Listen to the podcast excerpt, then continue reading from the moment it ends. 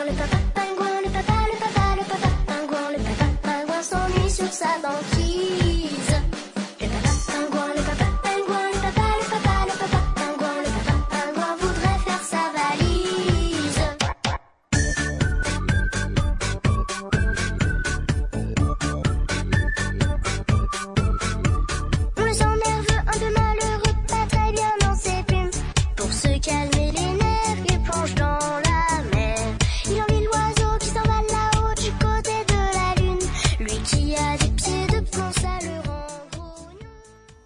同学们、小朋友们，大家好，这里是博雅小学堂啊，我是你们的朋友潘采夫。现在又是我的新闻播报时间了。我本来啊给大家准备了一串儿啊新闻来讲讲，比如包括雾霾呀，啊或十月十日是一个什么样的日子啊这一类的新闻。但是有一个更大的，全世界都在关注的新闻，啊，需要我给大家来说一说，那就是在这几天呀，诺贝尔奖正在颁发，而且还没颁完，今天下午颁的是诺贝尔和平奖。诺贝尔奖是全世界最有名的奖项，他是一个呃制造炸药的科学家，叫诺贝尔，他设立的一个奖项。今年获奖的这些科学家和作家呢，我一个都不认识。像医学奖啊、化学奖、物理学奖、经济学奖、和平奖、文学奖，这些奖项啊，是每年颁发一个奖项，每个奖项最多有三个人能获奖。呃，目前为止，我只知道一个叫莫迪亚诺的法国作家得了文学奖，但可怜的是，他的小说我一本也没看过，所以呢，你们也不要不好意思，这些领域离我们实在是太远了。但是他们都是全人类最优秀的科学家和作家。今天我就想跟大家聊一聊诺贝尔这个人，以及比这个诺贝尔奖更好玩、更有意思的一个奖项。诺贝尔呢，要说他是瑞典人也不太准确，他实际上是没有国籍的，啊，他可能也是俄国人，他在瑞典长期居住，但他是在全世界啊流浪的一个人。他被称为全欧洲最富有的流浪汉，因为呀，他一生都没有结婚，也没有孩子，只谈过几次恋爱，还老被人忽悠，那种人。他一生的精力都投入到制造炸药里边。他是一个制造炸药的世家。他爸爸呢，是发明了水雷，就是在水里边能爆炸，能把潜艇和船给炸掉的那种啊水雷的一种武器。呃，诺贝尔因为从小身体不好，只上过小学，连中学都没上过，所以你问他要毕业证，他根本就没有。他爸爸给他找了家庭教师啊，让他在家里边学习。他课余时间呢，就去爸爸的这种工作室，看他爸爸怎么研究炸药的。他爸爸研究炸炸药呢，也很好，但是不是很成功，有很多缺点。诺贝尔长大以后，就把自己的兴趣啊，也投入到了这种造炸药上去。他造的炸药是又安全、威力又大，啊，在全世界都受到了欢迎。但是这个过程啊，也是很艰辛的。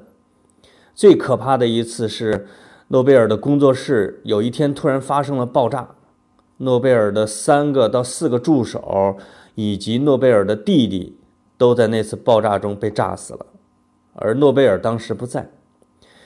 诺贝尔的弟弟被炸死以后呢，诺贝尔的爸爸由于伤心，很快也去世了。你说，对于一个科学家来说，这应该是一个很大的悲剧。但诺贝尔一辈子就努力不懈地改进他的炸药技术，终于把一种非常危险的这种东西啊，给改造的非常安全。有给人类，你比如炸山呢、开矿啊，带来了很大的方便。诺贝尔一辈子获得了大概得有三百多项这种专利发明，啊，但是他对钱从来不在乎，他虽然被称为欧洲最富有的流浪汉，但他一辈子都不知道自己有多少钱。在他临死前，他就立了一个遗嘱，啊，这个遗嘱他的钱都没有分给他的亲人，而是要设立一个奖项，奖励那些在科学方面、在和平方面对世界做过贡献的人。这个就是诺贝尔奖。这个奖项已经非常长的时间，主要在瑞典颁发。有一个和平奖，应该是在挪威颁发。它现在已经成了全世界最重要的一个奖项。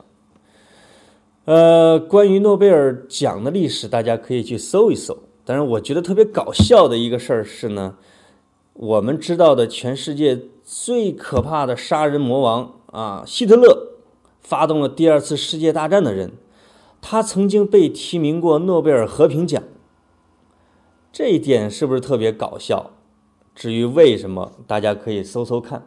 由于诺贝尔奖的这种巨大的影响呢，美国一个杂志啊，他就从一九九一年开始要办了一个搞笑诺贝尔奖。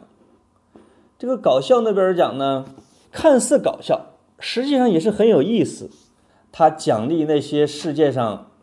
在趣味的科学研究方面有重大发现的人，每年一颁奖，他颁奖的时间是在诺贝尔奖颁奖前的一两周。啊，办这个奖项呢是美国的一个幽默杂志，叫《不可思议研究年报》这样的一个杂志。啊，选出那些乍一看令人发笑，但是实际上发人深省的一些研究。它也包括生理学、物理学、和平、经济、文学奖项。这个奖啊，级别还挺高。我前几年看的时候，我就发现呢，就是每年这个搞笑诺贝尔奖颁奖的时候，负责打扫卫生的都是一位大科学家，是哈佛大学的物理学家罗伊·格劳伯。每年的这个搞笑诺贝尔奖颁奖完之后呢。他就戴着一个什么帽子，拿着扫帚和搓斗就出来了，清扫这些观众们扔到台上的那些纸飞机。你别看你以为他是一个清洁工，是一个老头，是吧？实际上人家是也获得了诺贝尔物理学奖。二零零五年那一年呢，他没有去搞笑诺贝尔奖打扫卫生，为什么呢？因为那一年他获得了真正的诺贝尔物理学奖。而今年的搞笑诺贝尔奖这个颁奖的现场换了一个人，这个人只穿着内裤，全身涂满了金粉，拿着手电筒扮演了一个人肉灯柱。实际上，他也是一位大科学家，他就是 3D 打印技术的发明人，叫查理斯·霍尔。就是很多科学家都是非常支持这个搞笑诺贝尔奖的。因为它真的很有意思，也有很多大科学家在研究。比如今年的诺贝尔搞笑奖呢，就颁给了有很多奖项，其中一个奖项是颁给了一个华人，一个美籍华人，他叫李康。所以说呢，我们华人今年也是获得了诺贝尔奖哦，不仅仅是去年莫言获得了这个诺贝尔文学奖，李康是做了一个什么研究呢？他是讲在面包里边。你能看到耶稣的面孔，啊，这个原因是什么？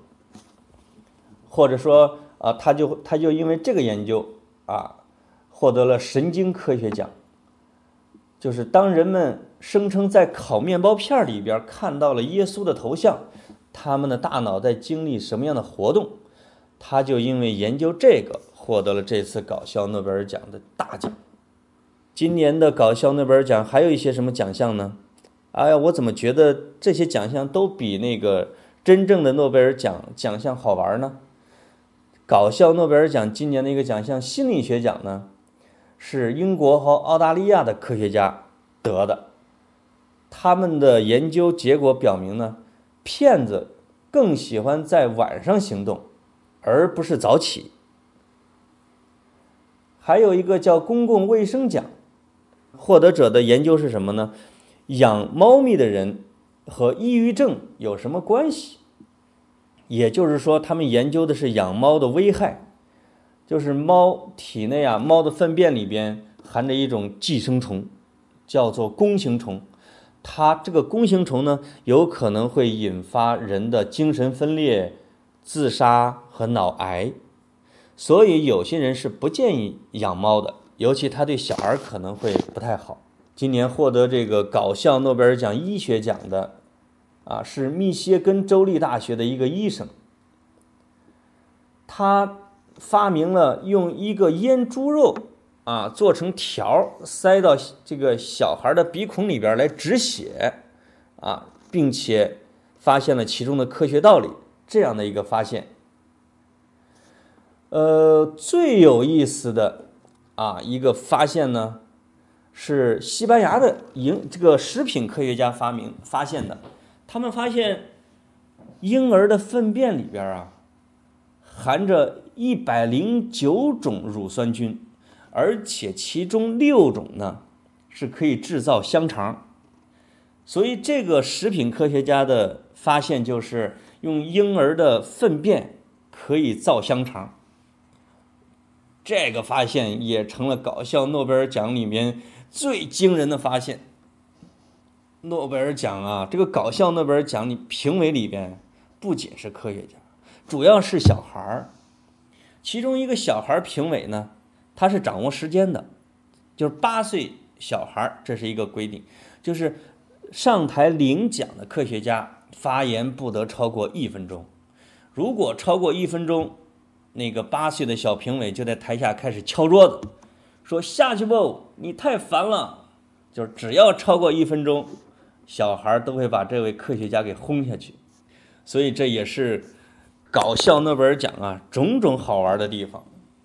我实际上小的时候也一直在研究一个科学题目，现在想想好像还没有科学家把它研究出来，但是也可能有人凭这个发现得了搞笑诺贝尔奖。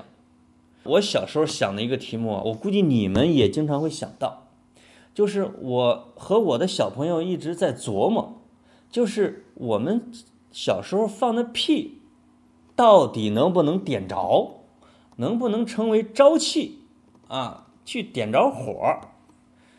我觉得哪位小朋友如果能把我当年提的这个伟大的构想做一个实验，能够证明它。能点着或者是不能，那一定是一个伟大的发现。如果你做了这样一个实验，我希望你能联系我，我会写好一个搞笑诺贝尔奖的奖状，并且把它寄给你，这样你就获得了我颁发的搞笑诺贝尔奖。啊，关于这个搞笑诺贝尔奖啊，还有种种种种的奖项。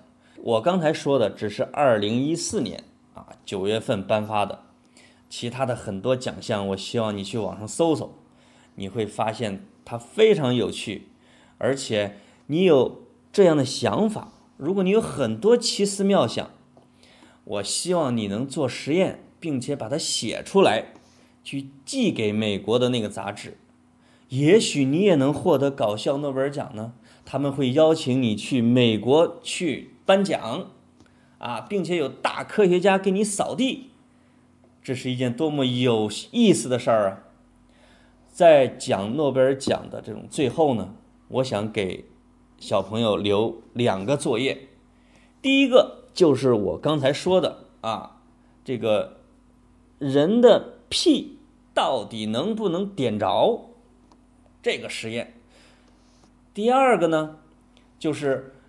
小朋友通过咨询你的爸爸妈妈，通过网络搜查，通过去问老师，你算一下，一共有多少中国人或者是华人获得过诺贝尔奖？